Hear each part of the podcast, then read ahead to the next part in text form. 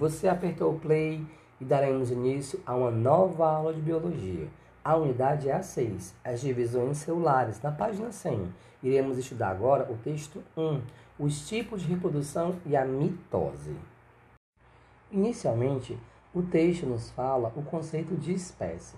Ele fala que espécie é um conjunto de indivíduos semelhantes entre si que apresentam o mesmo patrimônio genético, o mesmo genoma e são capazes de produzir descendentes férteis.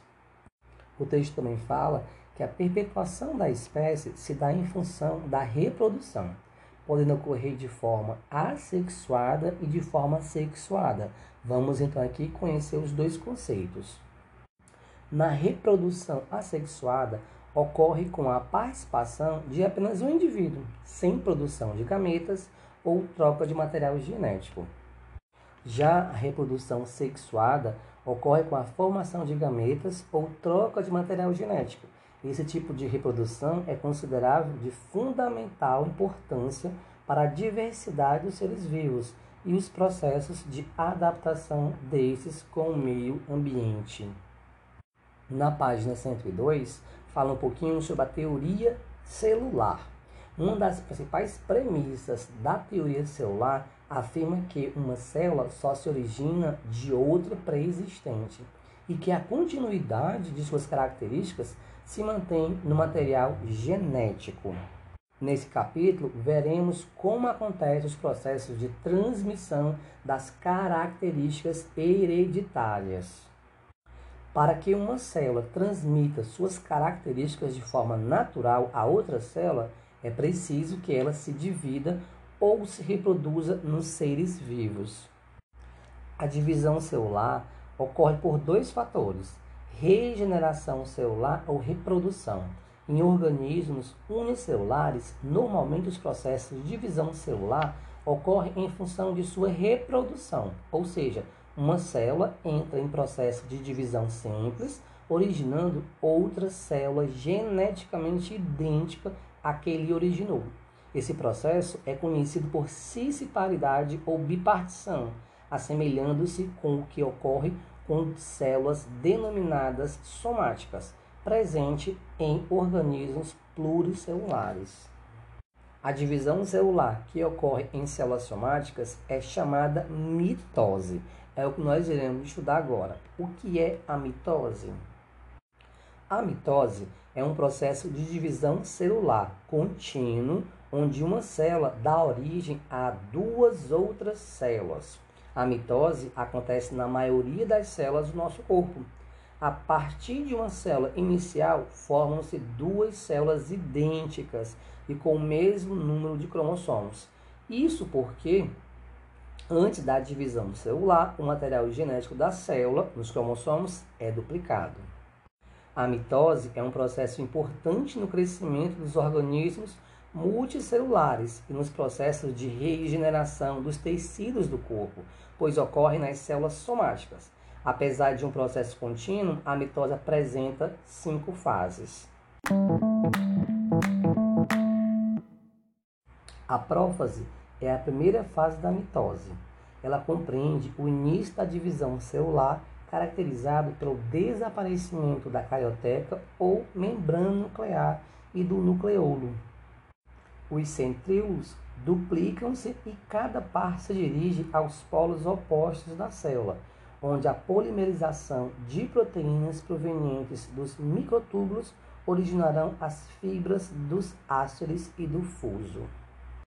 Durante a metáfase, as fibras do fuso mitótico migram para o equador da célula, ligando-se aos centrômeros dos cromossomos já duplicados formando a chamada placa equatorial, que apresentará uma condensação, uma espirilação cromossômica máxima. É nessa fase que os estudos sobre os cromossomos são realizados.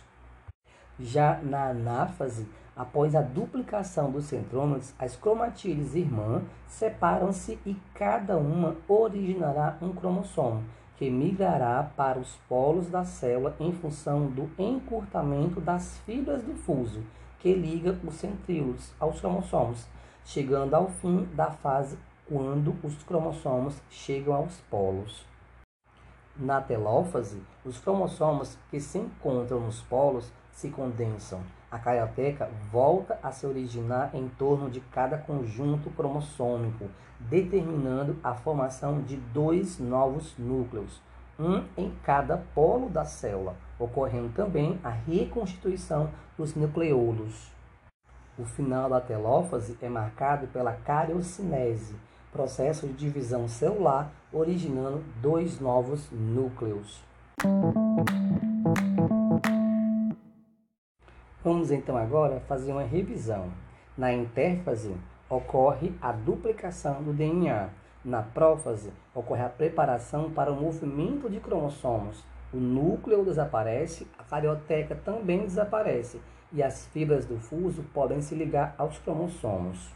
Na metáfase, ocorre a movimentação dos cromossomos alinhados no meio da célula. Na anáfase, ocorre a fase da separação das cromatídeos irmãs.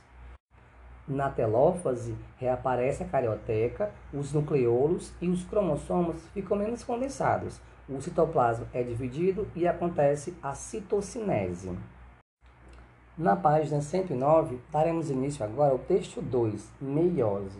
Em que se constitui a meiose? Quais são suas fases? Vamos lá? A meiose é a divisão celular que ocorre na formação dos gametas, reduzindo o número de cromossomos de uma espécie pela metade. Assim, uma célula mãe diploide origina quatro células filhas apoides. O processo ocorre por meio de duas etapas de divisões celulares sucessivas, dando origem a quatro células. A meiose 1, que é uma etapa reducional, pois o número de cromossomos é reduzido pela metade, e a meiose 2, etapa equacional. O número de cromossomos das células que se dividem mantém-se o mesmo nas células que se formam. A meiose ocorre quando a célula entra em fase de reprodução, sendo o processo essencial para a formação de gametas, esporos e nas divisões do zigoto. Quais as diferenças entre mitose e a meiose? A mitose e a meiose correspondem a dois tipos de divisão celular, porém, algumas características diferenciam os dois processos. A mitose origina duas células filhas idênticas à célula mãe, Enquanto isso, na meiose, são geradas quatro células filhas com material genético diferente ao da célula mãe. Além disso, as células filhas ainda apresentam metade do número de cromossomos da célula mãe. A meiose reduz pela metade o número de cromossomos nas células filhas. Na mitose, o número de cromossomos é mantido entre a célula mãe e as células filhas. A mitose ocorre na maior parte das células somáticas do corpo, já a meiose ocorre somente nas células germinativas e nos esporos. Atenção! Agora é a sua vez. Na página 106, no item 3, em algarismo romano, você irá responder a questão 2 e 3. Essa resposta deve ser enviada para o seu professor.